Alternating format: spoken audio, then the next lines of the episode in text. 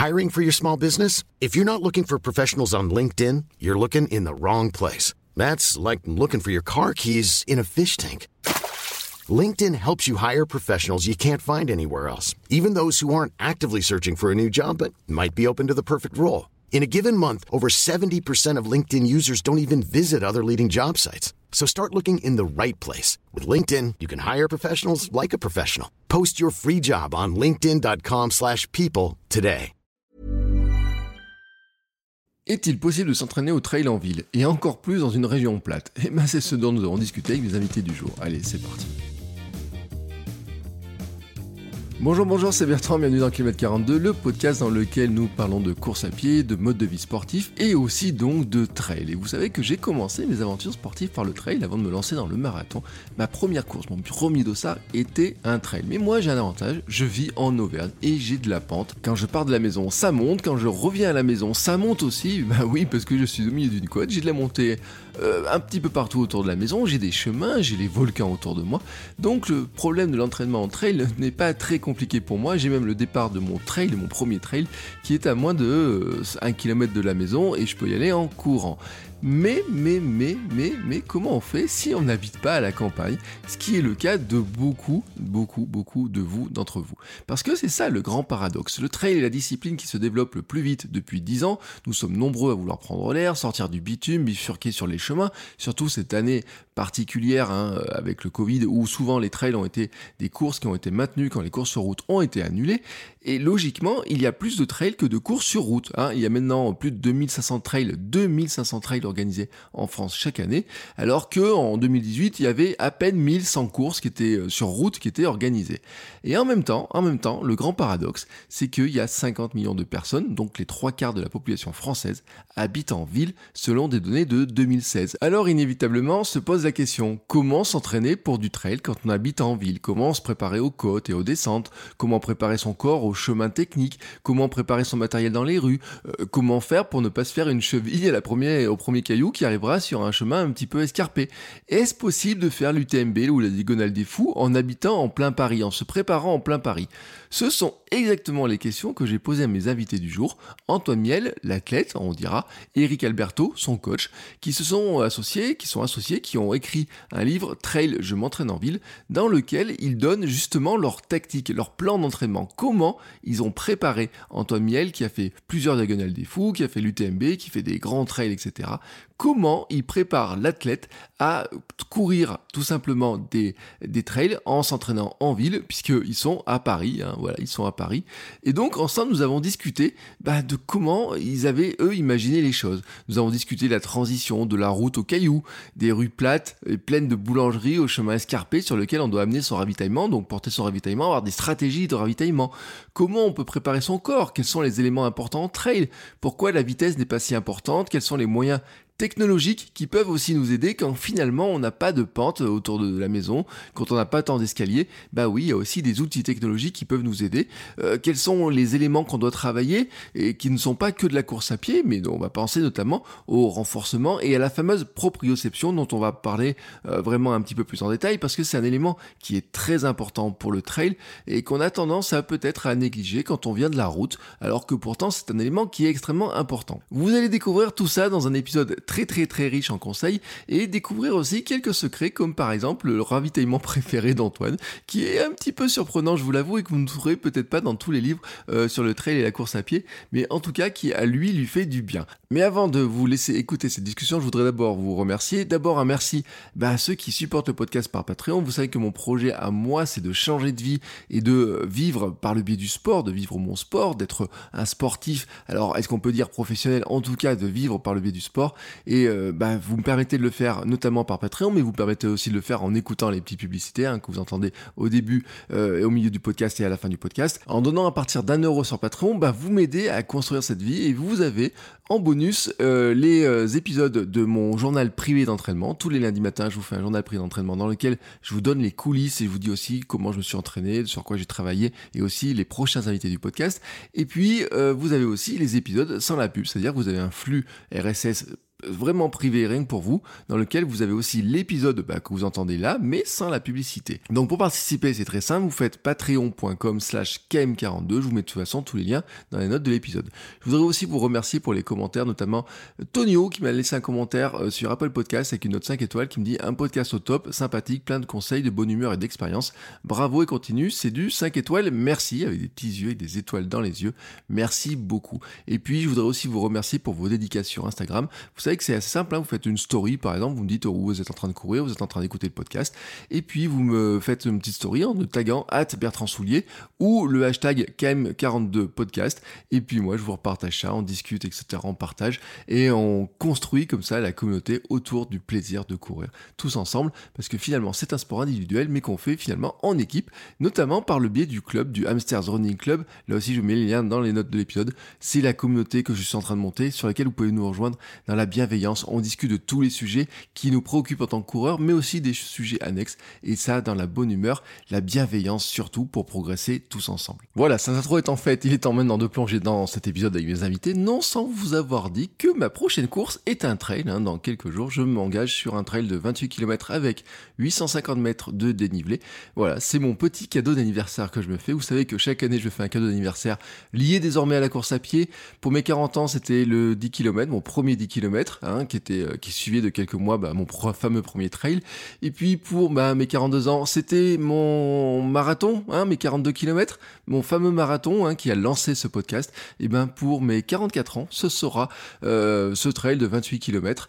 Voilà, c'est mon petit cadeau. J'allais pas faire un kilomètre forcément par an, mais en tout cas, euh, c'est une manière pour moi de fêter mon anniversaire dans le sport, dans une manière sportive, parce que c'est ce qui me fait du bien, c'est ce qui a aussi vraiment changé le cours de ma ces dernières années. Et c'est aussi pour moi très symbolique de fêter mon anniversaire, de passer les changements d'année comme ça, en faisant euh, finalement ce sport que j'aime tant et que nous aimons tant tous les uns et les autres. Et c'est pour ça qu'aujourd'hui, vous allez voir, cet épisode va vraiment, vraiment vous aider si vous voulez vous aussi partir sur les chemins, euh, partir découvrir le bonheur de courir sur les sentiers, sur les chemins plus ou moins escarpés. C'est parti, je vous laisse avec ma discussion avec mes invités. Bonjour Antoine, bonjour Eric.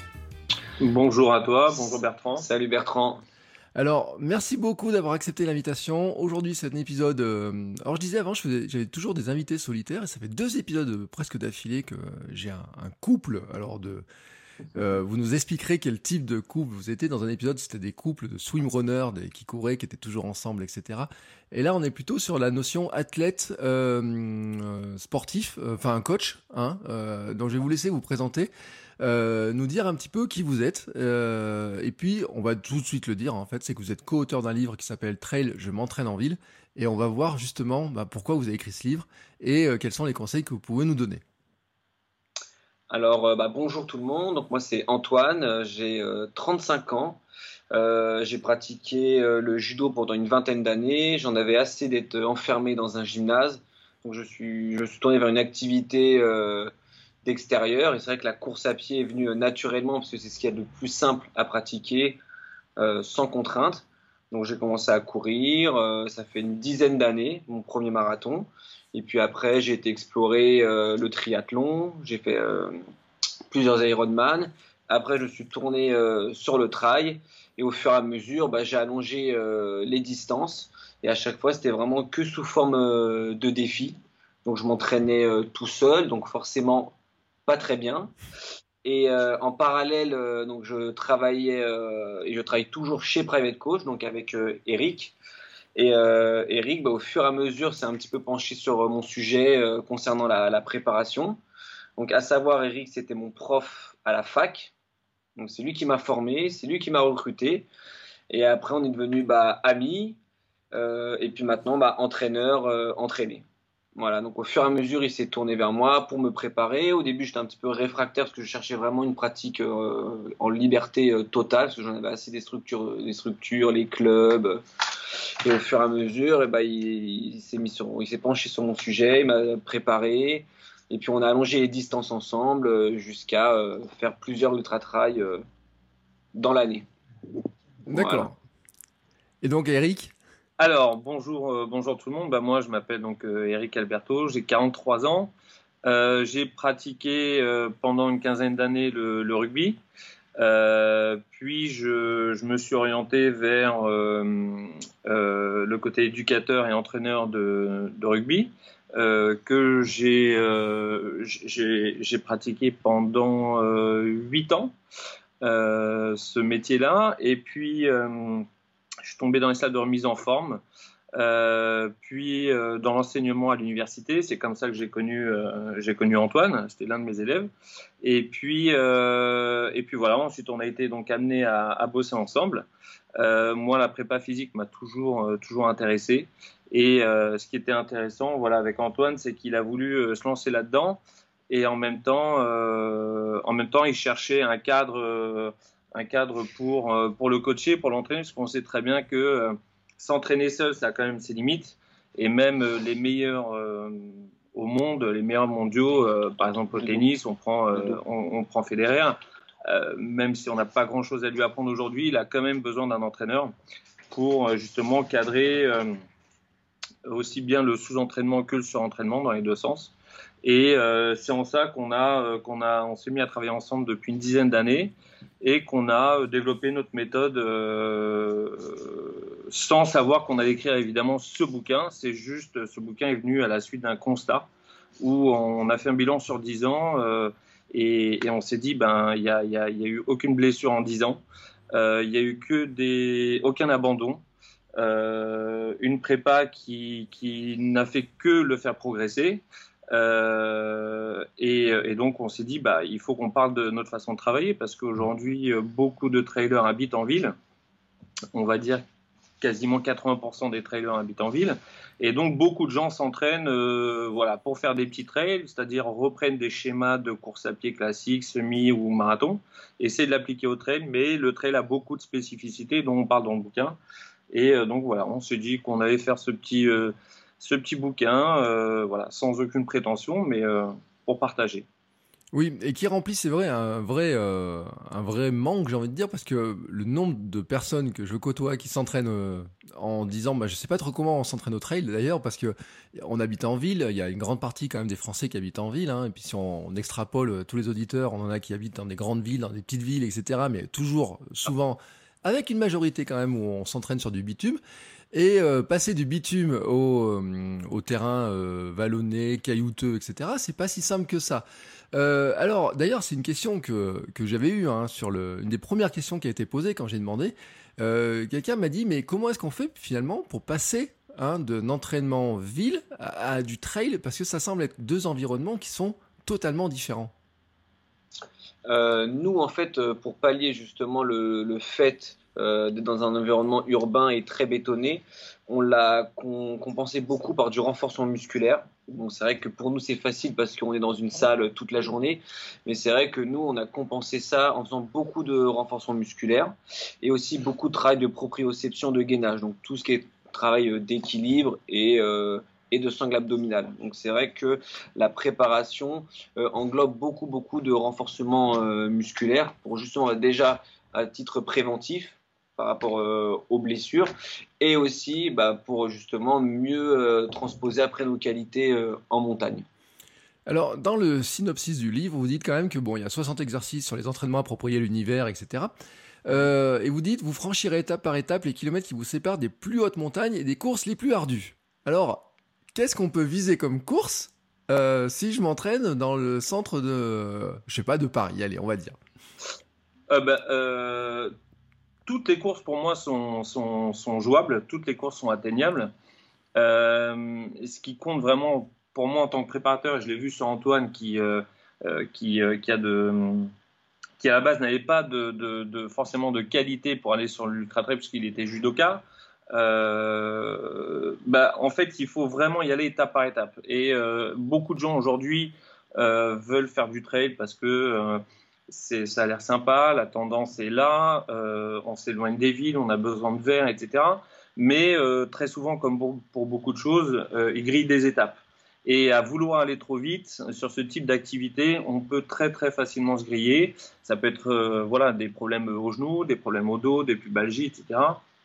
Donc tout est tout est atteignable, tout objectif est réalisable, mais ce qui va faire la différence, c'est le temps qu'on va mettre pour y arriver. donc même en habitant à Paris, on peut, on peut, on peut y arriver. Et puis voilà, on l'a expliqué dans le livre, c'est ces différentes méthodes qu'on peut appliquer en ville, comme des escaliers. Dans toute ville, il y a très souvent des petites côtes qu'on va répéter. On n'a pas des côtes infinies ou des côtes de 20 km comme en montagne.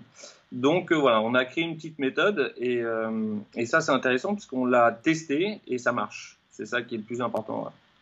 D'accord, donc ça marche, on va dire, euh, vous avez fait euh, quoi L'UTMB, ça marche? Euh, Moi, j'ai fait plusieurs fois la Diagonale des Fous, j'ai fait plusieurs fois l'UTMB. La Diagonale des Fous, j'ai réussi à gagner 15 heures en 4 ans.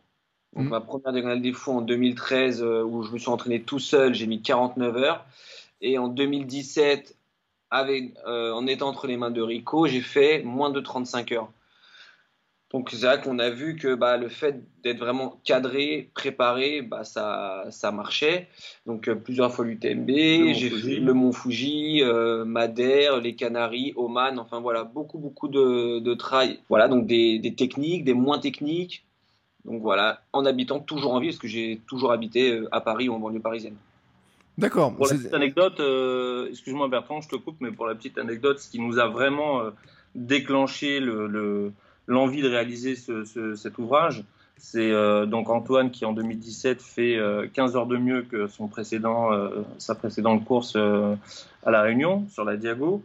Et, et, en rentrant, il me dit, écoute, quand j'ai annoncé que j'avais fait 35 heures, qui est quand même un temps assez, assez intéressant, euh, les gens s'intéressaient pour savoir de quel, de quel massif il venait euh, en métropole. Et quand il a dit qu'il était parisien, qui s'entraînait à Montmartre et sur des tapis de course, il n'y croyait pas. Donc euh, voilà, voilà, on s'est dit, je pense que tu n'es pas le seul, on n'est pas les seuls, et beaucoup de gens doivent se poser des questions.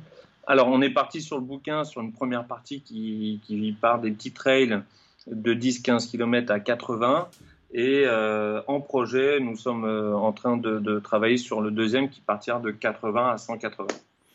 D'accord. Euh, c'est une question d'ailleurs qu'on avait, que j'ai eue, c'est quelqu'un qui demande, et lui il habite, on va dire, région de Bordeaux, hein, où là, vraiment, il n'y a, a, pas énormément de pente hein, quand même.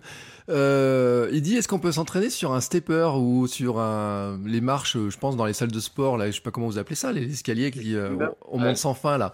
est-ce que ça permet de s'entraîner pour du trail? Alors, pour moi, oui. Alors, sur les steppers, c'est différent. Euh, parce que c'est un, c'est un, c'est un mouvement qu'on, euh, qui, qui, qui, est particulier, mais ça peut euh, rentrer dans le cadre d'un, d'un, d'un entraînement et ne pas faire que ça. Euh, et le climber, pareil. Le climber, c'est hyper intéressant, mais même chose, on prépare pas une course en faisant que ça. Et euh, comme pour moi, la course à pied, évidemment, ça reste l'essentiel d'une épreuve, mais il ne faut pas faire que ça. En gros, aujourd'hui, il y a deux axes qui, qui, partent en course à pied. Et pour la préparation au trail, il y a ceux qui font beaucoup de bornage, donc ils font euh, que de la borne, plutôt plat, avec du vallonné, quelques côtes, etc. Mais qui, qui avalent beaucoup, beaucoup de kilomètres, donc ce qu'on appelle le volume. Et puis, euh, il y a une autre méthode qui, euh, qui, qui, est basée sur la qualité des entraînements. Alors, je dis pas que c'est c'est pas qualitatif, hein, mais sur la variété des, entraînements, sur la proprioception, sur plein de petites choses qui vont faire que sans faire de la borne, on peut malgré tout euh, évoluer positivement et sans se blesser surtout. Alors, on va quand même placer le, curseur de sans faire de la borne. Ça veut dire quoi? Parce que euh, finalement, sur une préparation, on va dire, euh, bon, UTMB ou Diagonale des Fous, ça serait quoi finalement le kilométrage?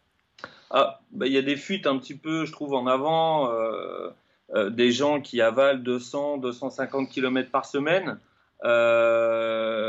donc, voilà, pour moi, ça a ses limites. Euh, ces limites-là, on les a atteintes dans les entraînements cadrés dans les années 70, sans faire euh, l'historique de la prépa, mais avec un, homme qui s'appelait Zatopek, qui était un coureur de 400, très connu, tchèque, et euh, qui, lui, un jour a réalisé 120 fois 400 mètres dans une de ses sessions d'entraînement. Ça lui a pris toute la journée. Et là, on a atteint le paroxysme un, petit peu de l'entraînement où on s'est dit, voilà, pour aller battre des records, pour en faire plus, bah, il faut en faire plus. Et sans arrêt, on augmente, on augmente le volume. Et ça, c'est limite. On peut pas. Donc, euh, on est revenu sur euh, des méthodes alternées, des croisements de filières, des choses un peu plus techniques qu'on explique assez simplement dans le livre, mais qui permettent sans faire du volume. Donc, euh, c'est 150, 200, 200 bandes par semaine, pouvoir atteindre des, des, des, euh, des, strates assez intéressantes, d'être finisher et surtout, comme on le dit souvent avec Antoine, sans se blesser. Parce que ça, c'est le, le, gros, le gros point noir du trail, enfin en tout cas du trail de, du sport à ce niveau-là. Alors, quand je vous écoute parler, quand je pense comme ça à la préparation, je me dis, il y a des choses qui me semblent, on va dire, logiques, qu'on peut se travailler en ville, et puis il y a des choses qui me semblent plus difficiles à transposer. Alors, j'ai envie de dire, euh, bon, travailler de la vitesse, euh, si on fait du, du trail court, on a besoin quand même de vitesse. Ça me semble facile à travailler en ville, ça. Oui. nous, bah, nous c'est vrai pour tout ce qui est. Euh, nous, en fait, on utilise donc les, les pistes d'athlètes les pistes d'athlétisme. Euh, bon, après, le, les quais, ces choses-là, mais aussi le, les tapis. Parce que quand on est dans une salle, c'est vrai que le tapis, c'est le premier outil euh, qu'on a à, côté de nous. Donc, c'est vrai que la vitesse, bon, quand on habite en ville, on n'est pas fort, on n'est pas désavantagé, qu'on a, qu'on a quand même les outils ou les lieux pour la travailler. Après, c'est euh, sur le travail en côte où là, va falloir être un petit peu plus ingénieux, voire même parfois inventif. Donc c'est vrai que pour les gens qui habitent en ville, nous on utilise beaucoup les escaliers. Mhm. Bon bah Montmartre, c'est vrai qu'il n'y a pas Montmartre partout, mais dans toutes les villes il peut y avoir des spots avec des escaliers. On utilise aussi des côtes courtes qu'on va répéter ou pas. Et après pour revenir aussi à la question du, stepper, bah en salle il y a les tapis et les tapis maintenant ils ont toutes de l'inclinaison. Mhm. Donc c'est vrai que ça peut être un moyen aussi de travailler des côtes plus ou moins longues et avec des pourcentages un petit peu plus euh, gros que ce qu'on a euh, en ville. Donc nous, c'est un peu sur cet axe-là qu'on travaille, les côtes euh, que la ville nous donne, les escaliers et le tapis euh, en pente. Oui, alors ça me fait penser, j'avais lu cet été le livre de Grégoire Chevignard, De mon canapé à la course la plus dure du monde, où lui, il a fait le marathon des sables très peu de temps, où il expliquait qu'il s'était inscrit aux courses verticales, là, dans les tours de la défense ou les choses comme ça. C'est le genre d'exercice que vous donneriez à faire, ça? Euh, alors moi, j'ai jamais participé à ces courses-là, mais dans le cadre de la préparation, ouais, j'ai beaucoup de euh, Rico me challenge pas mal sur les sur les escaliers à Montmartre parce que nous notre salle est vraiment à côté. Donc euh, tu vois, l'objectif c'est de faire 15 montées le plus rapidement possible, 20 montées le plus rapidement possible. Ou maintenant, on, s'amuse à le travailler avec en se lestant Mmh. Tu vois, avec un petit gilet lesté ou des bouteilles d'eau dans un sac à dos. Euh. En fait, l'idée, c'est un peu de retrouver les contraintes qu'on peut avoir en, montagne et de les transposer en ville. Mais c'est vrai que tout ça, ça a pris du temps parce qu'on a mis longtemps aussi à, découvrir euh, plein de choses. Mais c'est vrai qu'on se, on, rentre souvent quelques petits challenges euh, dans les entraînements ou dans la prépa pour un petit peu garder un peu cette stimulation de la compète. Euh, donc là, on a parlé, bon, vitesse, d'accord. L'endurance, bon, c'est facile à travailler, l'endurance, on peut en travailler partout. Euh, finalement, c'est quoi? C'est de, courir longtemps? Alors, pas, pas que, c'est euh, l'endurance. Oui, l'endurance, c'est être capable de courir longtemps, mais pour ça, on peut utiliser, encore une fois, plusieurs, plusieurs chemins. Donc, c'est vrai qu'il y a les fameuses sorties longues. Mais euh, nous aussi, euh, on fait aussi beaucoup de vélo parce que le vélo, bah, l'avantage, c'est qu'on peut, euh, peut avoir un gros volume d'entraînement et ça crée peu ou pas d'impact comme c'est un sport porté, et tu peux rapidement arriver à des sorties de 3, 4, 5 heures, alors qu'en course à pied, bah, si tu fais des sorties de 3, 4, 5 heures, bah, le temps de récupération est plus long, et le lendemain, c'est pas dit que tu puisses refaire une sortie. Le vélo, tu peux aussi le faire en peloton, ou sinon, comme disait Rico tout à l'heure, on a mis en place beaucoup de, séances mixtes où on fait vélo euh, et, course à pied. Tu vois, tu fais par exemple une heure, euh, une heure euh, ou deux de vélo et derrière une heure de course à pied. Comme ça, tu as, au final trois heures de volume, mais avec une activité qui est moins traumatisante que si tu faisais que trois heures de, course à pied. Et la dernière chose aussi qu'on a, qu'on a beaucoup travaillé, c'est le, le, le rando trail. Tu bah, il y a des massifs euh, forestiers tout autour de, Paris. Et là, tu vois, on fait des grandes balades, 4, 5, 6, 7 heures, mais souvent on rando trail, tu vois. On marche dans les côtes, on trottine un peu dans les descentes, vraiment là, une grande rando. Et pareil, ça te permet d'accumuler du volume euh, avec peu d'impact et peu de traumatisme. Oui, euh, j'ai l'impression que tous les coureurs cet été, j'ai dû partir à Fontainebleau faire les 25 côtes et compagnie. C'est exactement ça, voilà. C'est notre, spot, c'est l'un de nos spots. C'est l'un des spots. Moi, je le connais pas, mais c'est vrai que j'ai vu un nombre de personnes dire on va faire ça et tout, notre défi du week-end, c'est d'aller faire ça, etc. Donc c'était assez, euh, assez drôle de voir ça. Je me suis dit, il y aura un monde fou sur ces parcours. Ça a été, c'était le cas. C'était le, périph euh, des coureurs. juste pour ajouter, c'est vrai qu'en écrivant ce, bouquin, on a rencontré euh, également un journaliste qui s'appelle Jean-Philippe Le Fief et euh, qui a écrit et traduit plusieurs livres, Born to Run mmh. notamment. eh bien, lui, en, échangeant avec lui, c'est vrai que chaque coureur de trail, un peu comme ça, qui a fait du TMB, des grandes courses, un peu sa technique dans son coin, euh, un peu esselé. Donc lui, il s'entraînait par exemple dans le 15e arrondissement, dans une tour où il habite, et une tour qui fait, euh, je crois, quasiment 30 étages. Et donc, euh, bah voilà, trois fois par semaine, il partait du sous-sol et il montait les escaliers. Donc, quand il y a eu les attentats, il a demandé une autorisation de, de, pouvoir être dans, dans, dans, les escaliers parce que les gens commençaient à demander ce qu'il faisait. Mais euh, voilà, nous, c'était les escaliers à Montmartre, d'autres, c'est euh, le bois de Vincennes, d'autres, c'est... Euh, donc voilà, chacun avait un peu ses petits spots. Donc nous, on ne dit pas que notre méthode est la meilleure. Et justement, ce qui était difficile à faire dans, dans ce bouquin, c'était de parler à tout le monde, mmh. quel que soit son lieu, qu'il habite à Lyon, qui est un peu plus vallonné que Bordeaux. Euh, habitant aussi pas forcément en ville, ça peut être des petits villages en campagne. Hein. Quand on dit ville, on ne pouvait pas tout mettre, mais euh, s'adresser à tout le monde et que chacun puisse trouver euh, le moyen de, s'entraîner, de s'entraîner dans, dans, le coin où il habitait. C'est pour ça qu'on a mis des séances mixtes, du vélo course à pour faire la pré-fatigue, voilà, et pas une seule méthode. Voilà, ce que ce que ce qu'on voulait vraiment, c'était que chacun devienne son propre préparateur physique euh, en gardant un maximum de bon sens et trop élevé sur, euh, sur les volumes ou en disant bah tiens je vais calquer ce que fait euh, Kylian, je vais calquer ce que fait François Den parce que s'il y arrive bah, je vais faire pareil mais on peut pas se comparer à ça donc voilà. Oui, bon, après, ils ont chacun leur parcours et leur, leur capacité, etc. Et on a, on a, chacun notre parcours. Alors, nous, on est des, un club de hamsters. Hein. Chez nous, on est des, des gens, on courait pas. Donc, on découvre ce que c'est que, courir. Il euh, y a quand même un mot que vous avez dit euh, assez régulièrement depuis le début, c'est le mot proprioception. Et euh, sur lequel, en fait, il y a quand même beaucoup, pour beaucoup de gens, ça ne parle pas du tout, la proprioception, de savoir comment on travaille ça et à quoi ça sert. Alors, depuis tout à l'heure, tu dis très justement, est-ce qu'en ville, on est désavantagé pour travailler l'endurance ou ou euh, les côtes, etc. Et donc, on, on t'a expliqué qu'il était possible, grâce à tout ce qu'on avait euh, mis en place, euh, de, de, le faire. Le seul truc, vraiment, le seul point qu'on a, qu'on a comme point faible par rapport aux montagnards, entre guillemets, c'est la technicité du terrain. Voilà. Et les descentes. Donc, c'est deux points qui, sont, qui ont été vraiment compliqués à mettre en place. Euh, et, souvent, bah, quand tu cours derrière un montagnard, tu le vois tout de suite. Il a le pied, ce qu'on appelle le pied montagnard, c'est-à-dire le pied qui se pose sur des cailloux de manière assez stable, fixe, alors qu'un citadin, bah, son pied va, bouger davantage, va être plus mobile. Et donc, la proprioception, c'est la qualité de tes appuis. Ça va être euh, euh, la solidité de, tes articulations de manière générale. Et puis là, sur le trait, c'est vraiment l'articulation de la cheville.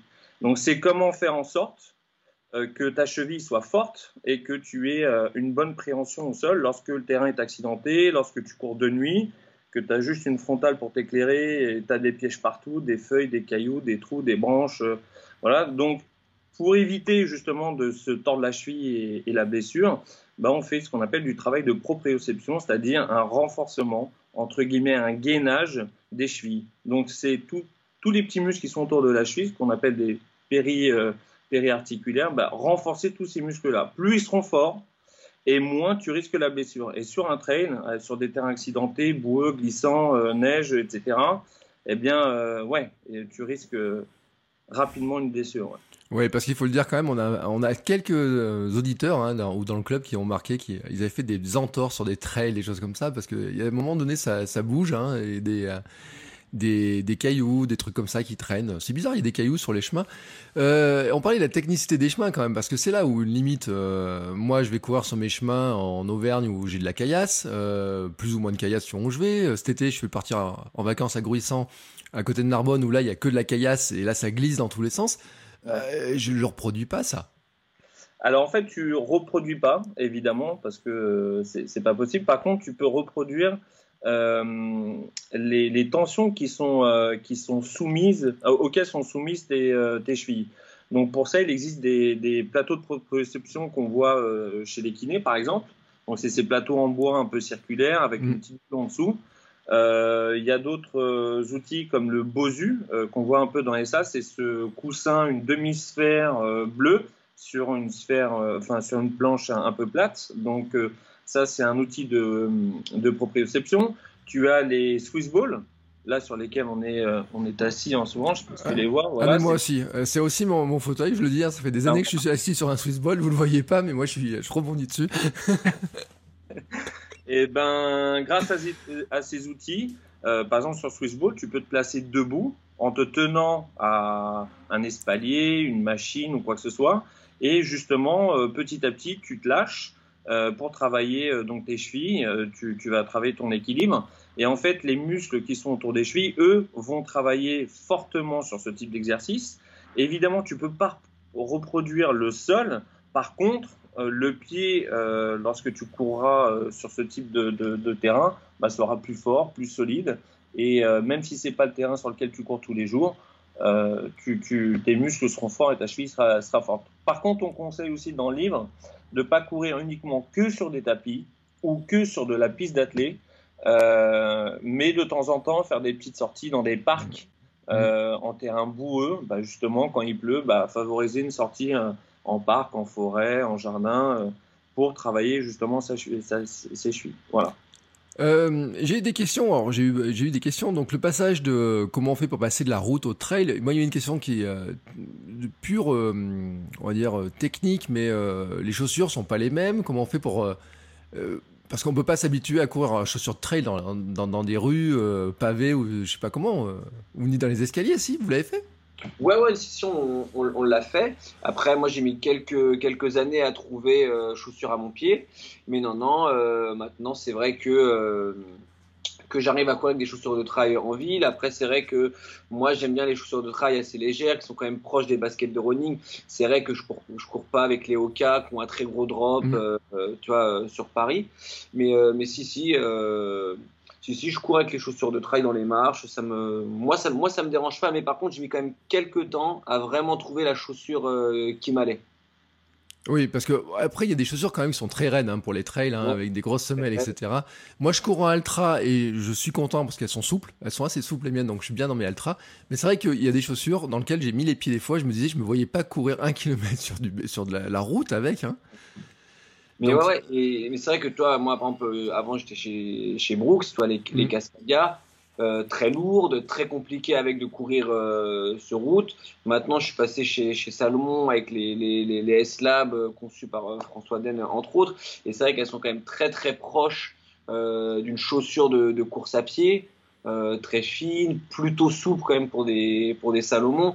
Donc ça, ça, ça me va très bien. Mais j'ai mis quand même plusieurs, plusieurs années à trouver la chaussure où j'étais vraiment bien, à la fois en trail, sur route, où j'avais pas de, de cloques, de pieds qui frottent. Euh, voilà. Mm. Et c'est vrai que c'est vraiment très important d'être bien chaussé. C'est comme euh, les pneus pour une voiture, quoi. On déconseille quand même de courir avec des chaussures de trail sur tapis. Oui, par exemple. Voilà. Alors pourquoi? Bah parce que les crampons, euh, alors ça dépend des tapis. Nous, on a des tapis ici euh, dans la salle qui sont assez modernes, donc ce sont des lattes en, en carbone euh, et titane, donc carbone plutôt. voilà, mais si c'est des bandes qui défilent, les bandes sont assez fines, elles sont assez mm. glissantes, et donc si on court avec des crampons, on prend quand même du risque, on prend des risques de, de, de, glisser. Donc on conseille sur les tapis de prendre une bonne paire de running sur laquelle on n'a aucun doute sur l'efficacité et et, euh, et chaussons qu'on a au pied. Mais, euh, mais après, pour l'extérieur, euh, c'est bien de courir de temps en temps avec ses, avec ses chaussures de course et mm. pas les mettre uniquement pour la course. Euh, alors, il y a beaucoup de questions euh, sur les montées, mais avant d'aller sur les montées, parce que c'est un petit peu lié quand même, il y a la question du temps, euh, la vitesse à laquelle on court, parce que ça, c'est le grand débat, à quelle vitesse on doit courir, et puis les débutants, beaucoup de débutants ne savent pas à quelle vitesse courir. Euh, et entre du trail, de l'ultra, euh, c'est encore des vitesses qui sont totalement différentes. Comment finalement, quand on passe, surtout quand on a fait de la route, et là je pense, parce que j'en ai certains, vous voyez, qu'on fait du marathon, euh, un petit peu comme c'est ton cas, etc. aussi, comment finalement on, on, arrive à trouver sa vitesse, comment on règle ça, et comment dans l'entraînement que vous, vous, voyez les choses, comment vous avez travaillé ça? Alors, bon, moi, à savoir, je cours que à la sensation. D'accord, j'ai jamais couru euh, ni avec de cardiofréquence-mètre, ni avec de ni avec de montre. Tu vois, même quand je fais du, du marathon. À mon plus grand dame. Hein. Ah. Donc moi, voilà, c'était vraiment pour le souci de la liberté de me débarrasser vraiment de, de la montre. Donc c'est pour ça que la- les courses nature et le trail, ça m'a ça m'allait très bien. Et c'est pour ça que du coup, dans notre livre, dans, dans les dans les programmes, on a on a quantifié les séances avec trois paramètres. Donc la fréquence cardiaque pour les gens qui aiment travailler avec la fréquence cardiaque, la VMA vraiment pour les gens qui adorent travailler avec la vitesse. Donc souvent les anciens euh, les anciens coureurs euh, de béton et les gens euh, comme moi adeptes de courir vraiment à la sensation. Donc on a toutes les séances ont ces trois paramétrages là, ces trois possibilités, sachant que euh, on ne peut pas euh, on ne peut pas euh, penser vitesse par kilomètre quand on fait du trail, c'est impossible. Et c'est vrai qu'on voit souvent les coureurs issus euh, du béton, le nez un peu focalisé sur la montre, en train de garder tu sais, leur temps au kilo, Mm. alors que c'est pas possible. Tu vois, il y a, il y a le dénivelé qui joue.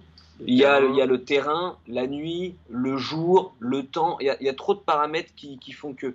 Après, c'est vrai qu'au fur et à mesure, plus on se connaît, plus on est capable d'estimer à peu près son temps sur certaines portions, sur certaines montées, sur certaines descentes.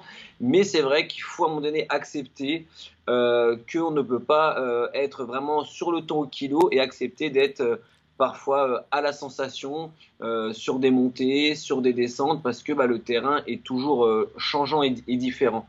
Mais par contre, à l'entraînement, tu peux quand même toujours continuer de travailler euh, avec la VMA. Toi, tu as la VMA sur le plat euh, classique. Il y a aussi la VMA ascensionnelle, qui est donc une, une, une donnée que, sur laquelle tu peux travailler ta vitesse, mais vraiment que en côte. Donc, pour vraiment un peu les, les fanas des chiffres et des vitesses au kilo, on peut. Donc, on peut aussi travailler, euh, faire une préparation de travail avec sa VMA. Mais Mhm. on peut aussi la faire avec sa fréquence cardiaque ou, comme moi, euh, à la sensation. Moi, tu vois, ça fait 10 ans que je travaille à la sensation, même si, tu vois, Rico, il se bat à chaque prépa pour que ce soit un petit peu plus euh, structuré euh, d'un point de vue euh, paramètre. Et c'est pour ça qu'on a justement voulu, euh, je sais pas si c'est trop long, euh, Bertrand. Non, non, non, on a le temps. Euh, c'est pour ça qu'on a voulu encore une fois, euh, lorsqu'on a écrit ce bouquin, vraiment euh, s'adresser à un maximum de personnes, parce que euh, depuis des années, on voit qu'il y a des adeptes de VMA, de, de FC et de, de, de sensations. Euh, et, et donc on a voulu s'adresser à un maximum de personnes, Euh, mais je crois qu'il faut séparer vraiment deux choses. C'est euh, la vitesse sur les entraînements. Donc on va choisir l'un des paramètres sur les entraînements sur lequel on a besoin. Si on court sur un tapis, ce qui est intéressant avec un tapis, c'est que si on doit faire 10 bornes à 12,5, eh bien, on place la vitesse à 12,5 et on sait qu'on a fait les 10 bornes pile à 12,5. Donc ça, c'est bien. Et puis ensuite, il y a la notion en course. C'est vrai que quand tu regardes un résultat de course sur un, sur un ultra et que tu vois une vitesse moyenne de 4,5, euh, moi je connais des néophytes qui m'ont dit euh, Putain, mais il va pas vite. Euh, non, il va à 4,5 en moyenne, mais il peut descendre à 17 ou 20 et il peut faire des ascensions Mhm. à 3. Donc euh, voilà, donc la moyenne en course, on peut vraiment pas, on peut vraiment pas la quantifier et travailler dessus. Par contre, à l'entraînement, lorsqu'on va travailler l'endurance, eh ben il faut paramétrer l'endurance. Lorsqu'on va travailler la vitesse, eh bien il faut paramétrer la vitesse. Et euh, lorsqu'on va faire euh, des exercices de renfort, etc., eh bien, on va paramétrer également tous ces exercices avec des séries, des reps, de la récup, etc. Donc, l'entraînement, on paramètre. La course, il y a tellement de facteurs changeants qu'une fois, euh, tu fais une TDS sous 40 degrés et une fois, tu vas faire une TDS, il va faire euh, 10. Donc, c'est totalement différent. Mais en fait, alors, la question, elle est beaucoup posée parce que ce qui fait peur dans le trail, c'est les fameuses barrières horaires qu'on a sur certaines courses et, euh, on se dit, mais comment je fais pour y échapper, etc. C'était alors l'épisode qu'on a fait avec euh, Stéphane sur la monte, la, la M extrême de Montreux. Ce qu'il expliquait quand même, c'est que lui, il était à toujours regarder la barrière horaire, s'il allait la passer, pas la passer. Alors, quand on est un coureur euh, qui va vite, hein, qui finit toutes les courses comme ça, peut-être qu'on la regarde moins, la, barrière horaire. Mais l'autre jour, j'ai vu quelqu'un qui, euh, qui a été frustré parce qu'il était arrêté au 40e kilomètre d'un trail de 56. Et donc, ce qui veut dire que pour des coureurs lents, hein, comme on est nous, la barrière horaire, euh, c'est quelque chose qui est un facteur qui est important. Et euh, c'est vrai qu'on se dit, mais à quelle vitesse je dois courir, que- quelle vitesse je dois m'entraîner pour passer cette fameuse barrière horaire et avoir le droit de finir ma course? Ouais. Alors moi, je trouve ça excitant, euh, cette barrière horaire, parce que si on est dans le haut du peloton, on est excité par, par l'avant, par la, Mhm. barrière, arri- enfin, la barrière horaire entre guillemets, de, de l'avant, c'est-à-dire le record, finir dans les 10 premiers, etc. Et si on se retrouve dans l'arrière du peloton, je trouve que c'est excitant aussi de se battre contre cette barrière horaire euh, contre soi-même parce que euh, voilà, il y a quelque chose qui, qui, nous pousse derrière. Et donc, moi, je trouve ça assez stimulant en, fin de compte.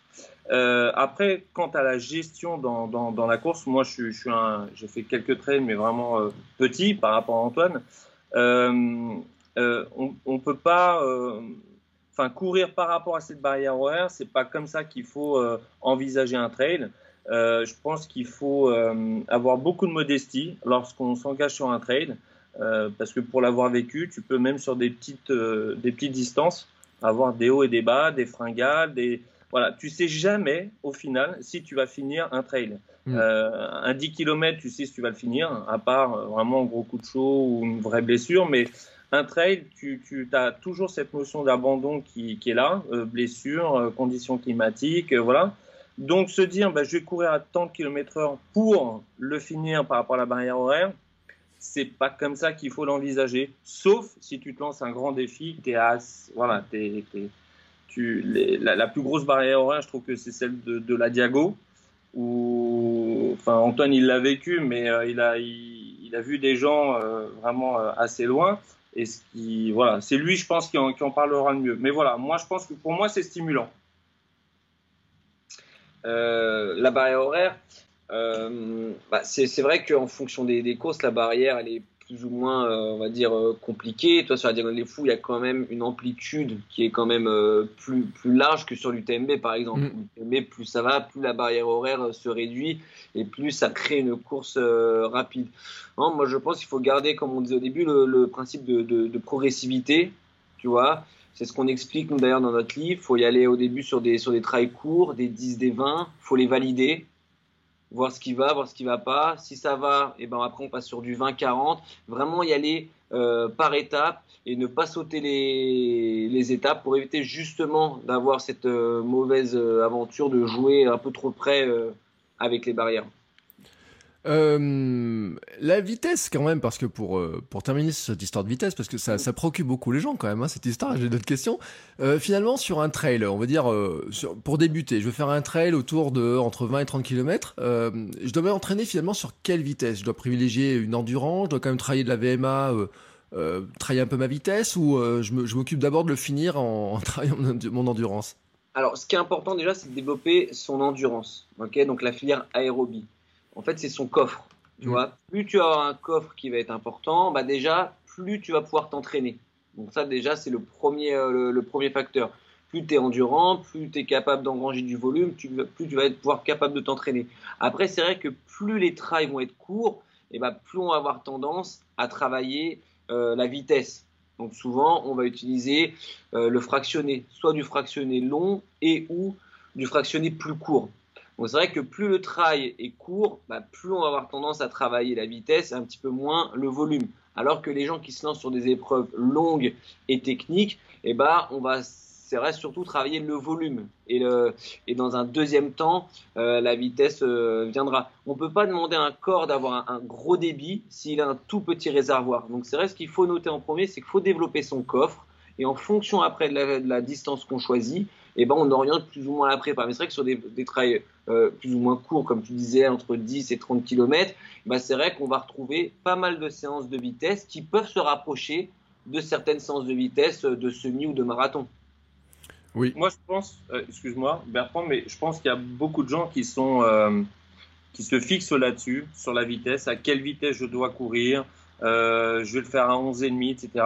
Il y a un autre paramètre qui est extrêmement important, c'est le dénivelé qu'a la course. Mm.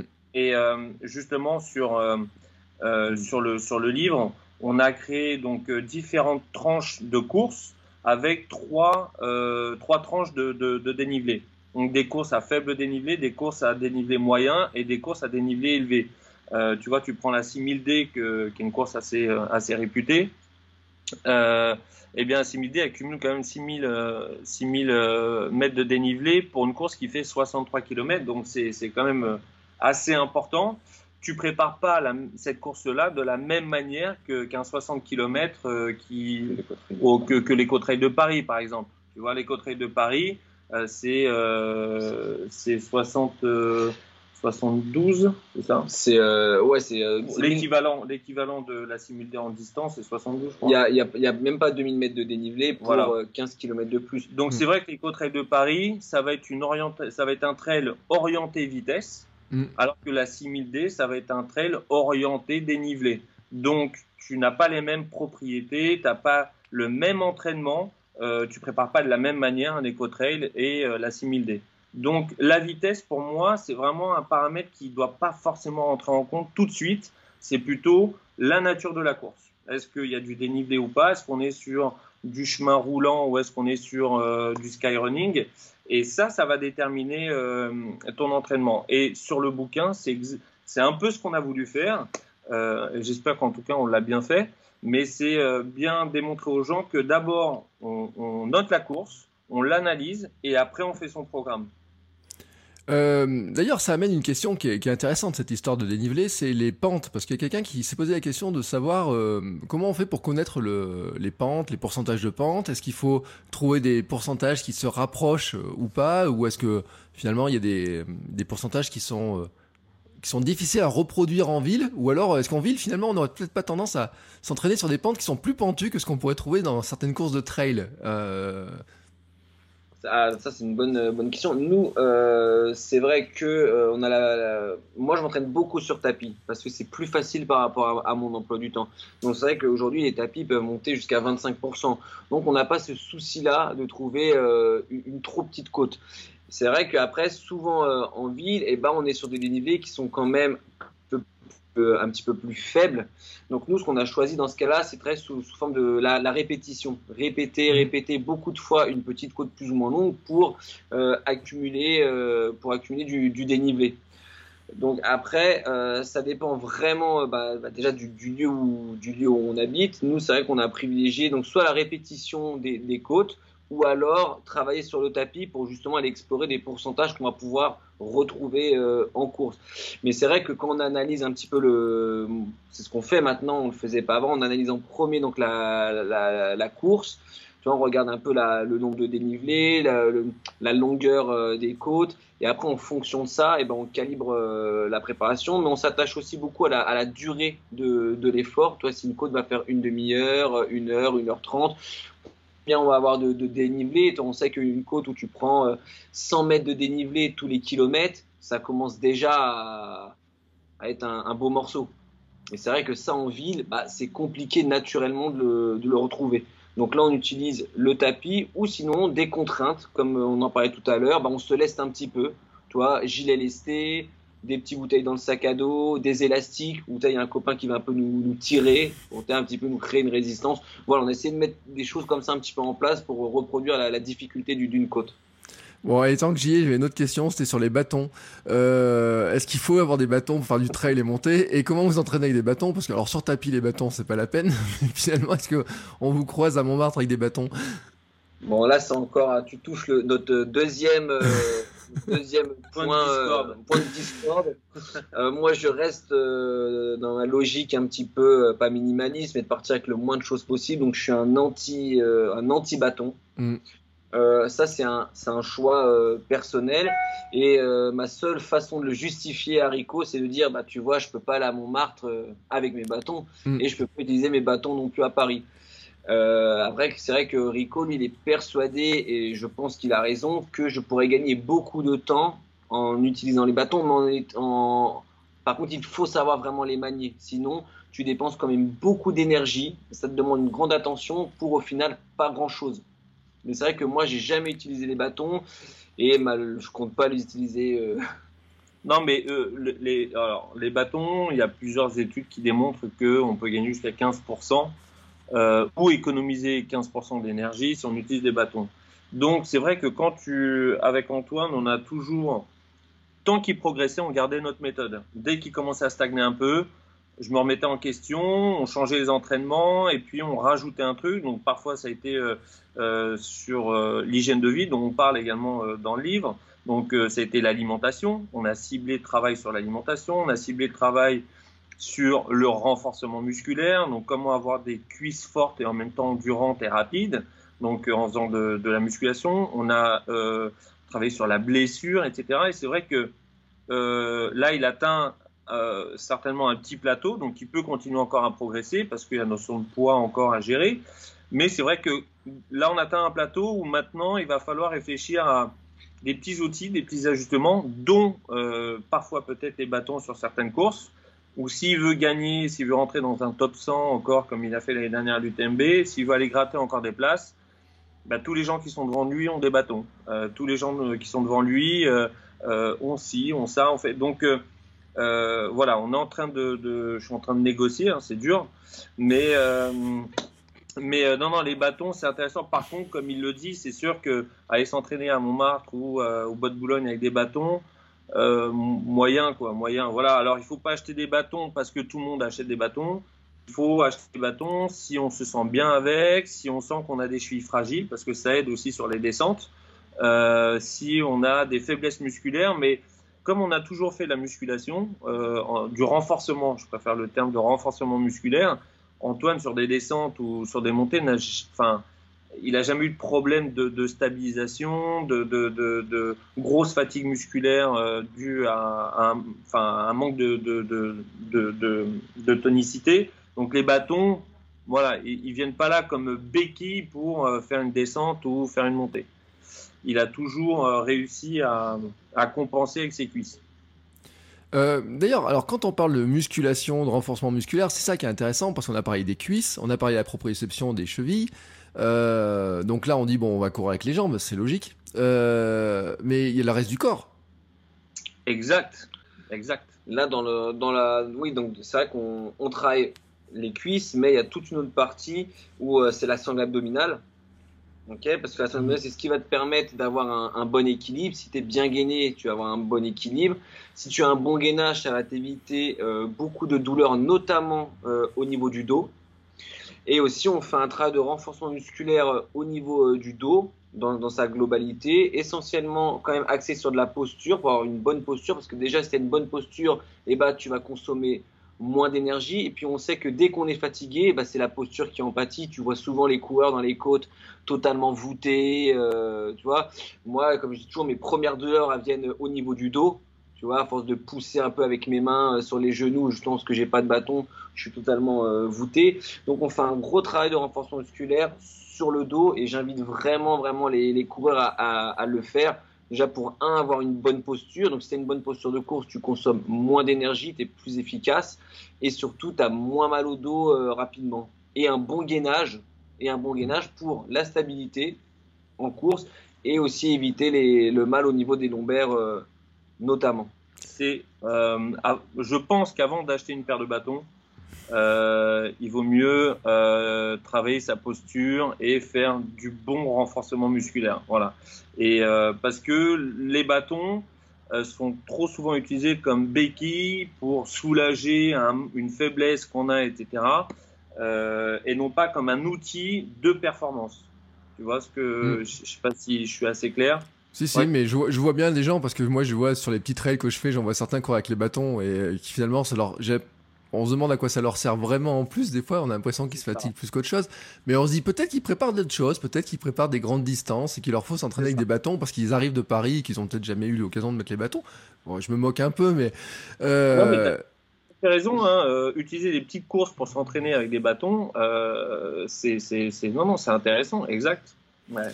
Euh, d'ailleurs, alors sur les tant qu'on y est sur les histoires de courses, etc. Il y a quand même une question. Mais on revient sur cette question des montées et des descentes. Euh, quelqu'un qui me dit, mais finalement, euh, qu'est-ce qui est le plus dur? C'est de monter ou c'est de descendre? Moi, j'ai ma réponse, hein, mais vous la vôtre. bah moi, avec l'expérience, ça, ça, varie. non, ça varie en fonction des courses, j'ai envie de te dire, et de la mm. technicité du, du terrain. Non, moi je je pense que quand on est euh, un, vrai coureur, quelqu'un qui a justement une bonne VMA, une bonne vitesse, il va vraiment euh, pouvoir s'éclater en descente. Tu vois? Et quand on est quelqu'un comme moi qui à la base n'est pas coureur, judoka, mm. plutôt trapu et plutôt puissant, moi je suis quand même plus à l'aise euh, dans les montées. Tu vois? Je pense que les plus grands écarts, j'en suis sûr, se font dans les descentes. Tu vois? Mm. parce que dans les montées, même quand il y a un gros gros pourcentage, on est tous humains, on a tous deux jambes. Bon, des fois, il y a les bâtons pas, mais c'est pas dans les montées que les plus gros écarts vont se faire.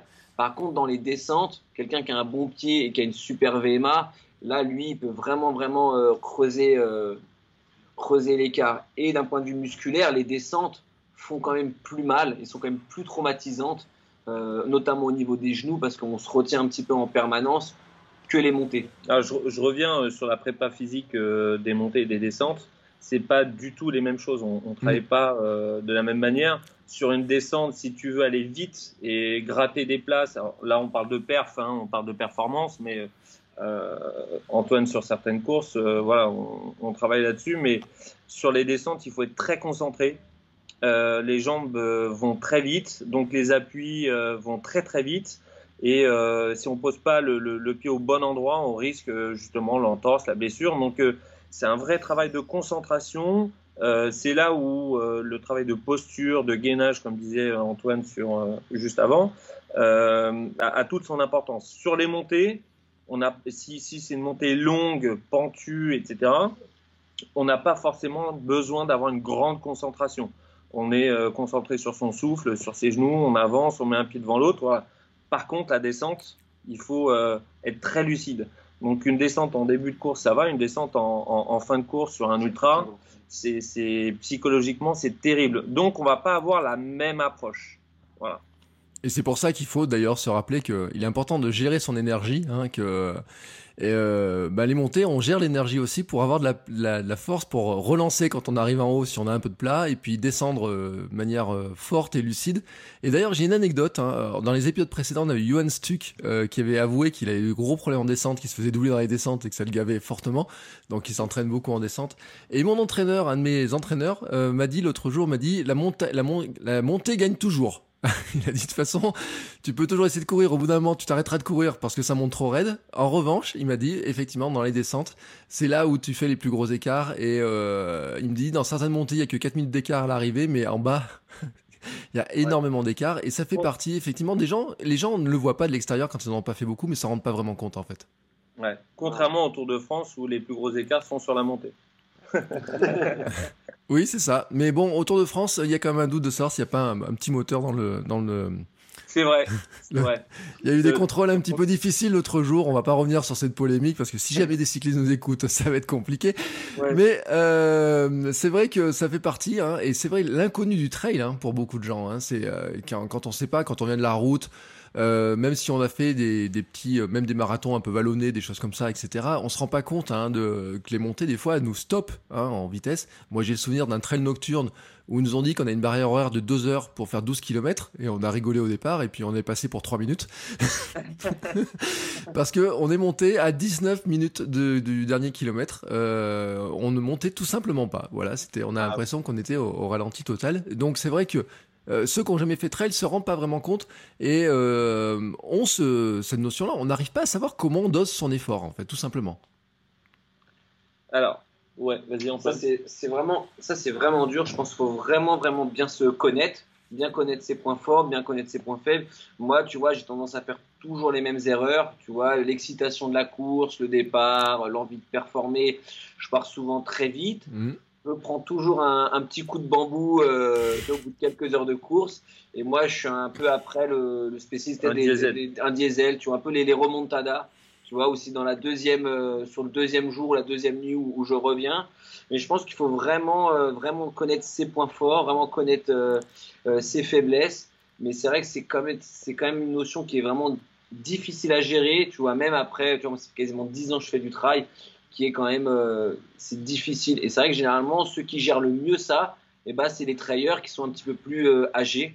Tu vois, quand même les trailleurs qui ont 50, 55 ans, tu vois, ils gèrent super bien, ils ont leur montre, euh, ils calculent, tapent sa bip, enfin tu vois, ils sont je trouve que vraiment c'est un sport qui avec l'âge, tu as des coureurs de plus en plus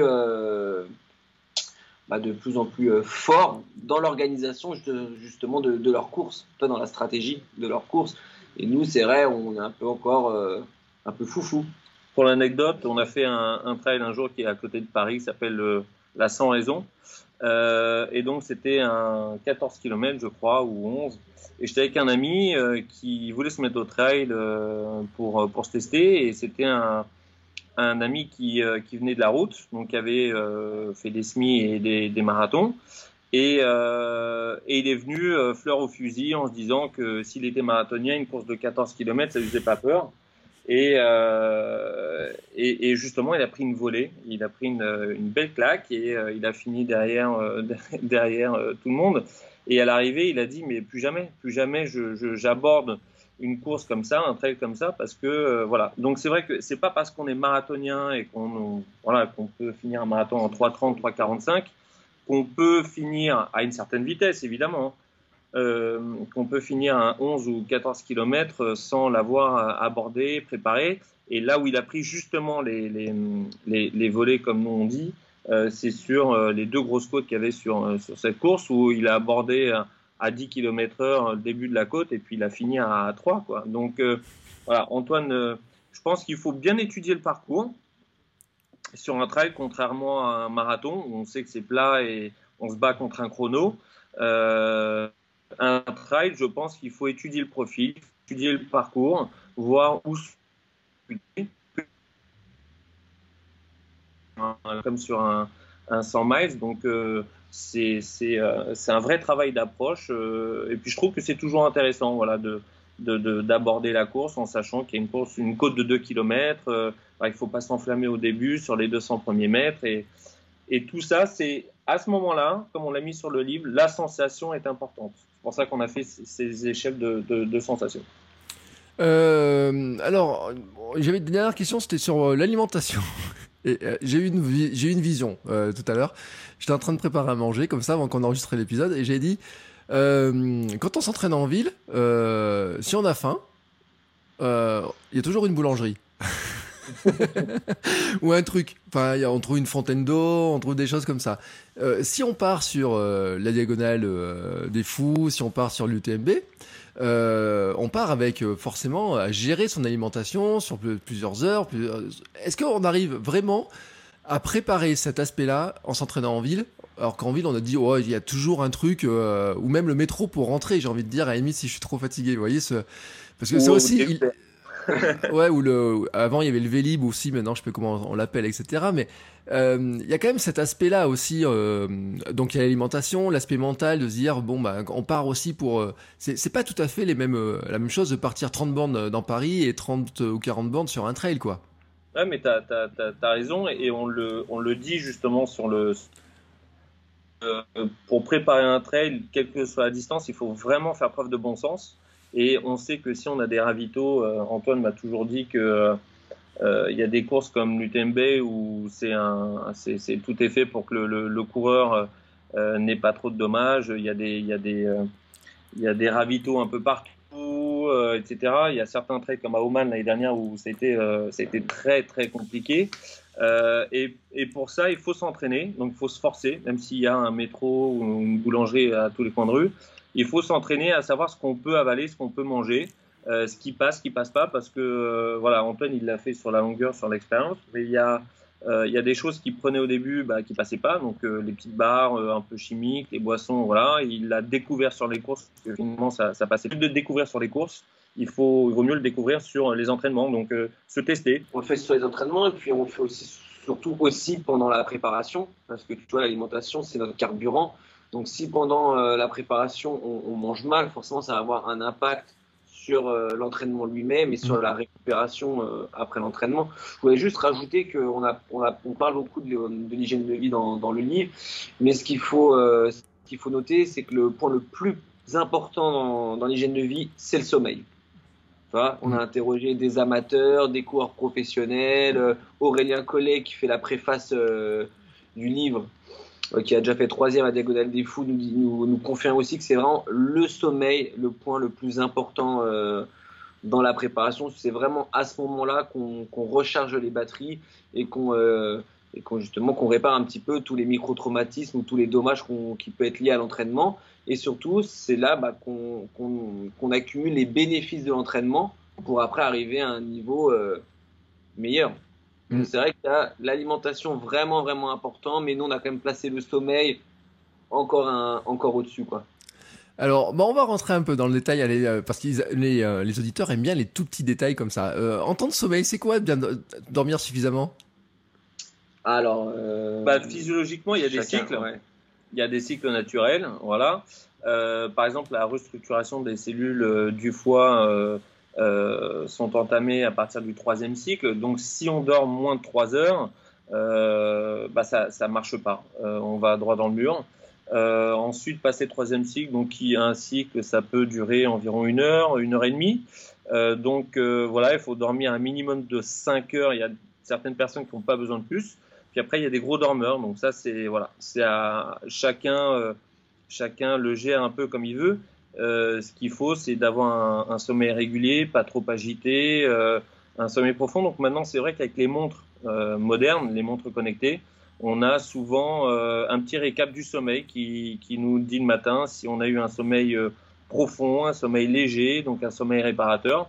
Et si on a du mal à dormir, il faut vraiment prendre ce problème en compte et travailler avec des spécialistes et surtout pas aller dans la médicamentation. Voilà, mm. parce que euh, ce qui est antidépresseur, euh, etc., c'est nous on n'est pas trop là-dessus, nous on n'aime pas trop et c'est pas la bonne solution. Euh, alors, on a parlé tout à l'heure des chaussures, donc Salomon, etc. est-ce que, tiens, quelqu'un qui se lance comme ça, est-ce que, alors les chaussures, c'est vraiment un cas particulier.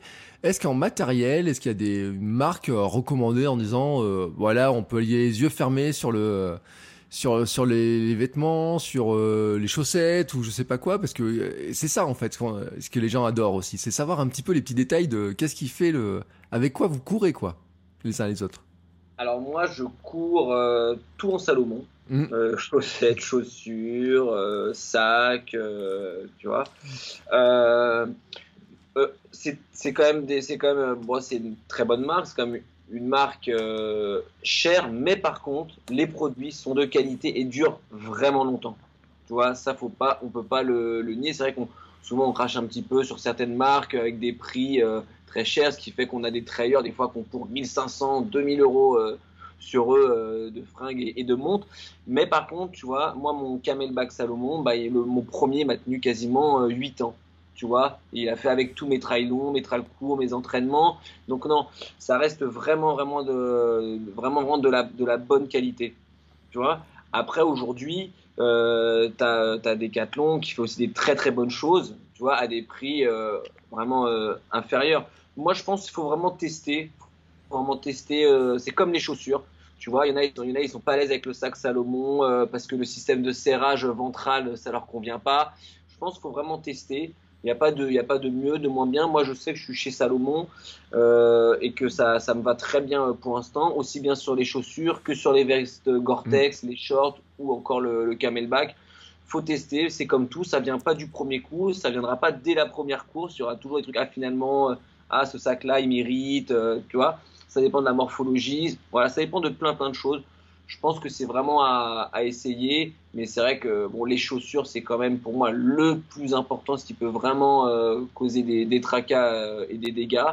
Et après, mais voilà, le reste, faut, faut essayer. Le, sac, faut l'essayer. La veste, faut l'essayer. Mais tout ça, comme on l'a dit tout à l'heure avec l'alimentation, bah, ça se teste avant, avant, euh, avant le jour J, et pas le jour J, parce que le jour J, eh ben, il y a déjà assez d'incertitudes pour en plus s'en créer par rapport à son matériel. Et puis je trouve aussi avoir un matériel agréable et plaisant, bah ça, ça donne un peu de baume au cœur quand même. Moi je le vois comme ça, tu vois, moi j'aime bien avoir une belle tenue, ça met un petit peu de, voilà, un petit peu de baume au cœur, être à l'aise dans ses baskets et dans son short. Il reste parisien quand même un peu. Hein. Voilà, c'est mon côté un peu parisien. Ouais, il y, a un entraînement dans les beaux quartiers qui se fait de temps en temps hein, pour aller voir aussi les, vitrines. Non mais ça, me fait rire parce que je leur dis, j'avais j'ai lu la, biographie de Grégoire Chevignard, euh, oui, euh, qui raconte un petit peu ses entraînements, qui découvre des rues, etc. Mais moi, quand j'ai fait le marathon de Paris, je me suis rendu compte qu'on était place Vendôme et je, je me suis même pas rendu compte qu'on l'avait traversé. Donc je, je suis pas du tout, euh, je regarde pas du tout ça. Euh, mais euh, c'est vrai, on aime bien les tenues, les petits trucs comme ça, etc. Mais c'est vrai que l'histoire du sac, c'est pas un truc à négliger parce que, et on avait parlé avec Stéphane qui avait fait sur la M Extreme, il disait au bout d'un moment, le sac, il faudra qu'il le change, quoi. C'est-à-dire que au bout d'un moment, on n'est pas à l'aise et quand on part avec pour 36 heures, Euh, si on fait un petit trail d'une heure, bon, il fait du bruit, il nous énerve, ça va. Si on part euh, 3-4 heures, déjà ça va moins. Alors imaginons si on allonge les distances, ça va aller beaucoup beaucoup moins. Donc c'est pas un truc à prendre à la légère, mais vraiment le truc. Et notamment parce qu'il y a des marques. Moi je sais que par exemple il y a des, euh, des produits qui vont pas du tout parce que ça tient pas assez, ça descend pas, etc. Qui sont pourtant des grandes marques, etc. Et des fois, bah, on n'est pas bien avec. Et donc ça, le test, c'est vraiment un truc qui est important. Euh, tant qu'on est un peu dans les indiscrétions, allez, s'il y a un truc, la question c'est toujours euh, le ravitaillement en course. Euh, est-ce que vous êtes, alors vous avez dit les gels pas trop, hein, les trucs comme ça. Euh, est-ce que vous avez des astuces, une recette secrète d'une boisson d'effort ou, euh, pour se réhydrater ou, euh, ou est-ce que là aussi il y a une, une marque particulière? Ça coûte très cher euh, les petits secrets. Euh, Moi, j'ai, euh, j'ai, moi, j'ai essayé beaucoup de choses. Toi, j'ai un petit peu essayé tout, euh, les gels, un peu toutes les marques, les fameux gâteaux magiques d'avant l'effort, tous Mhm. ces trucs-là, j'ai essayé. Et au final, moi, ça me faisait plus de, de mal gastrique que, qu'autre chose. Donc, au fur et à mesure, bah, on s'est un peu attardé vraiment sur le, sur le ravitaillement, sachant que moi, je ne suis pas un gros mangeur, mais on est quand même resté sur des produits. Moi, je reste sur des produits sucrés simples, tu vois, vraiment très simples, des compotes, euh, des, des barres de, des barres de céréales pour le, pour le sucré, euh, du miel. Tu vois, j'ai la, la chance d'être suivi par une marque bretonne euh, qui s'appelle Happy Run. Mm. Donc, il me fournit des super petits gels de miel et du pain d'épices. donc, ça me va très bien. Donc, je reste vraiment sur, un, sur une alimentation très naturelle sur le sucré. Avec un petit penchant, allez, on va te dire quand même pour euh, des petites fraises tagada, souvent euh, au sommet, pour me récompenser. C'est pour ça que ça coûte cher les secrets. Ouais, celui-là il coûte cher. J'ai toujours euh, un ou deux petits aliments kiff euh, dans le sac, donc euh, à portée de main bien sûr. Donc tu vois, euh, bon bah c'est les petites fraises tagada ou le sneakers. Ça, C'est mon petit Mm. péché mignon euh, pendant les courses. Et, euh, et en salé, je reste sur des choses pareil aussi très basiques. Tu vois, des sandwichs, au fro- du fromage, euh, des tucs, euh, voilà, vraiment ou, ou, vois, du, du 4 quarts pour le sucré. Mais voilà, aucun produit euh, transformé parce que c'est comme ça aussi que je m'alimente euh, dans la vie de, de tous les jours. Ouais, alors c'est ça justement, je voulais rebondir là-dessus, c'est que en gros, ce qu'on va manger pendant la course euh, doit ressembler majoritairement à ce qu'on mange euh, au quotidien dans la vie euh, classique. Voilà. Et, et si on mange plutôt nature, plutôt non transformé, etc. Si on passe sur des gels ou des boissons un peu chimiques, euh, le- le- l'estomac va pas se dire tiens, je vais faire une exception, je vais l'accepter aujourd'hui. Non, ça risque de faire pas mal de dégâts et des dégâts gastriques sur une course, ça peut être compliqué. Et euh, donc inversement, si on a l'habitude de manger comme ça, on peut se permettre. Voilà. Donc pareil, comme tu disais tout à l'heure, euh, il faut tester. Euh, moi, je voulais revenir sur les tucs. Sou- Souvent, on mange, on mange des tucs. Il y a des tucs au, au, au ravito. C'est pas pour faire de la pub, Ouais. mais il y a des tucs. Moi, je, je, enfin, je comprends pas le, je comprends pas trop le, le délire entre guillemets tuc au ravito.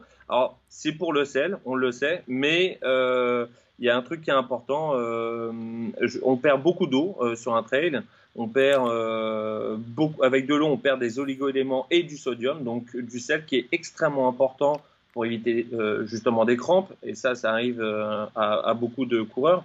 Donc voilà, au lieu de manger des tucs, il existe aujourd'hui des petites pastilles, sans donner de marque, hein, des petites pastilles de sodium. Et il vaut mieux prendre ces petites pastilles anticipées avant la course et bien le gérer pendant sa course, plutôt que de prendre des tucs qui sont difficiles à mâcher. Euh, euh, voilà, c'est, je sais pas d'où vient ce. Un jour, il faudra chercher qui a instauré le TUC. Euh, en tout cas, le commercial de TUC a, est très fort. Oui, mais alors moi je dis ça, mais euh, j'avais une course il y a 5 jours, on a fait un swimrun et euh, au dernier ravitaillement il y avait des tucs et j'ai pris mon tuc.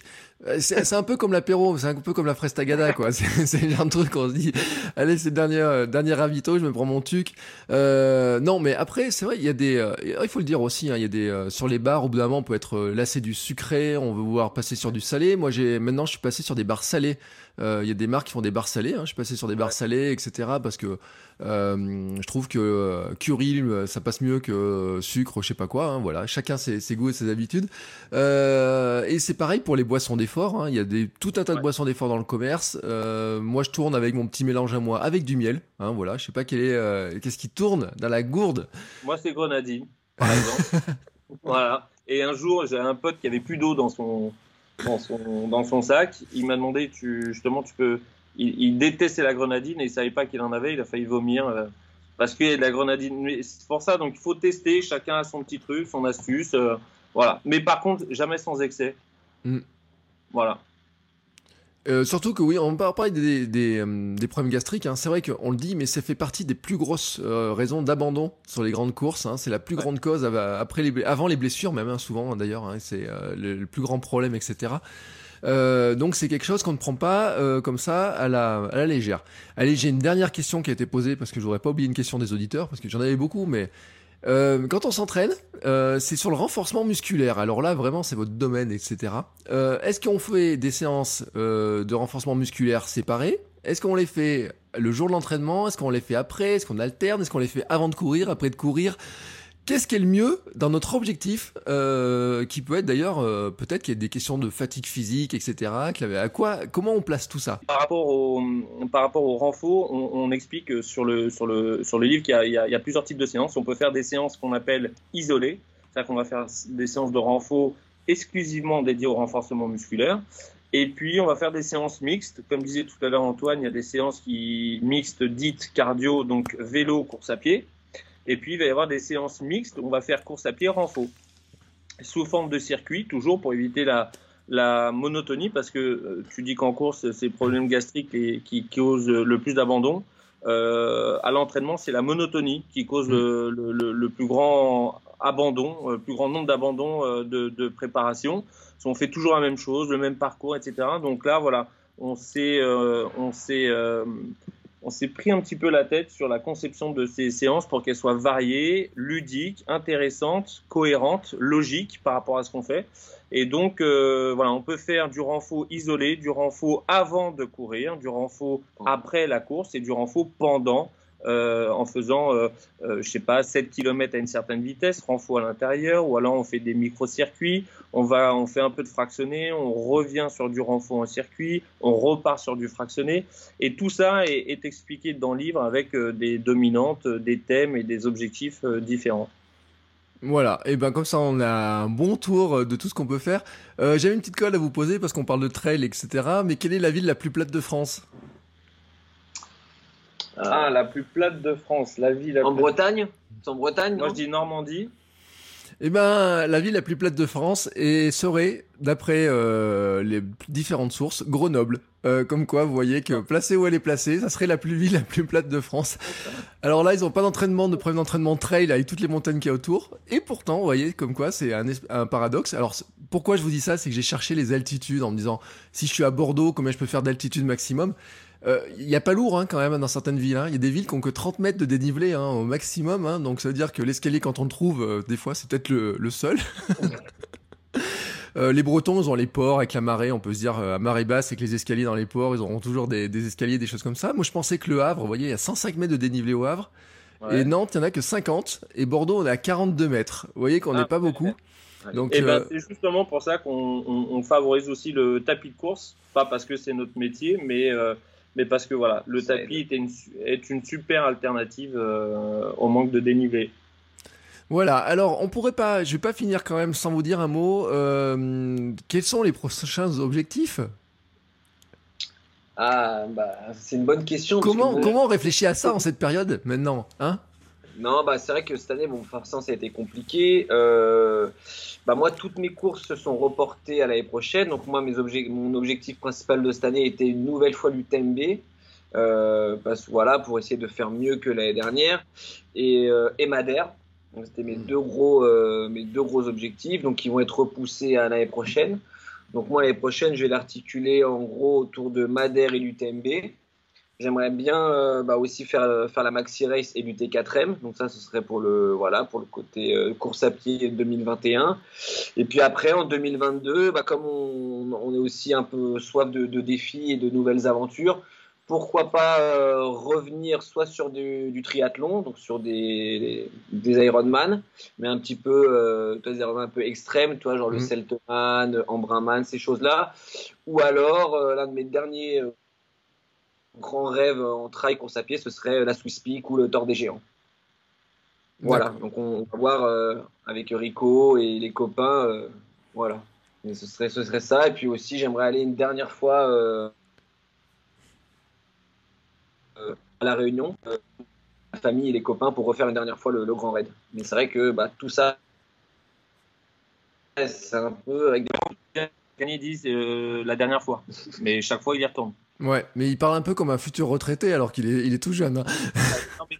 10 ans qu'il part comme un retraité et il dit pour l'année prochaine j'arrête, mais chaque année il, il, se remet des objectifs donc on sera là encore dans 20 ans. Pas. Surtout que c'est un sport où on peut, on peut être euh, parfait. Euh, à 60. Parfait à 60. Je sais pas si tu vois pareil un, petit chiffre euh, intéressant. La moyenne d'âge à l'UTMB il y a, a 3-4 ans c'était encore 56 ans la moyenne d'âge. D'accord. Bon, bah, ce qui me laisse, moi, euh, plus de 10 ans pour me, pour m'entraîner pour y être. Euh, donc, ouais, non, mais c'est ça, en fait. Hein, chacun son objectif. Euh, et non, j'ai quelqu'un quand même qui m'a dit qu'il avait été doublé à la Diagonale des Fous, je crois, par un papy de 72 ans, quelque chose comme ça. Euh, Donc, euh, qui allait bah, à son rythme, toujours à la même allure, qui n'a jamais bougé d'allure, mais qui, euh, qui l'a fini devant lui, je crois. Hein, il faudra que, qui, me rappelle, hein, l'auditeur qui, on a discuté de ça. Il m'a dit où ils sont joués, ils sont croisés les uns les autres, ça s'est joué à quelque chose près, ils sont arrivés en même temps. Mais euh, toujours, toujours un petit papy comme ça qui, euh, bah, qui, qui, qui, a fait euh, à la même vitesse que lui. pourtant, ils ont peut-être 30 ans d'écart, je sais pas exactement combien ils, combien ils ont, et pourtant, ils ont fait la même course et à la même vitesse. Bon, et ben voilà sur ces considérations. Merci, merci, merci beaucoup à tous les deux pour tous ces conseils et euh, ben pour euh, vraiment pour toutes ces informations là. pour tous ceux qui veulent se préparer, qui veulent suivre la méthode, et ben bien sûr ils peuvent aller euh, dans les librairies, trouvez votre livre, hein, qu'on trouve dans, j'imagine, toutes les librairies. On le trouvera aussi sur Amazon. Je mets un lien affilié parce que vous savez que ça me donne un petit peu d'argent. Moi, ça finance un petit peu le podcast. Je vous remercie en tout cas tous les deux euh, pour, euh, bah, pour tous ces conseils. Et puis, on retrouvera bien sûr le livre. Je rappelle, c'est Trail, je m'entraîne en ville. Il y a une belle photo hein, de vous deux hein, dans les vers la Tour Eiffel, hein, si, si mon, mon, souvenir est bon. En tout cas, merci beaucoup à tous les deux pour tous les conseils et bah, très bons entraînements et très bonnes courses. Merci à toi euh, pour l'invitation, c'était un plaisir. Déjà de faire ta connaissance et de participer à ce podcast. Également, merci à toi euh, Bertrand pour euh, l'intérêt et puis une petite dédicace à Juliette Rank qui est la photographe du bouquin et c'était alors c'était pas la Tour Eiffel, c'était le, pont de la bibliothèque Mitterrand à Paris. voilà, mais qui a des traits d'Eiffel un peu, ouais, effectivement. Voilà. Et eh ben merci à vous et à très bientôt. Merci Bertrand. Merci.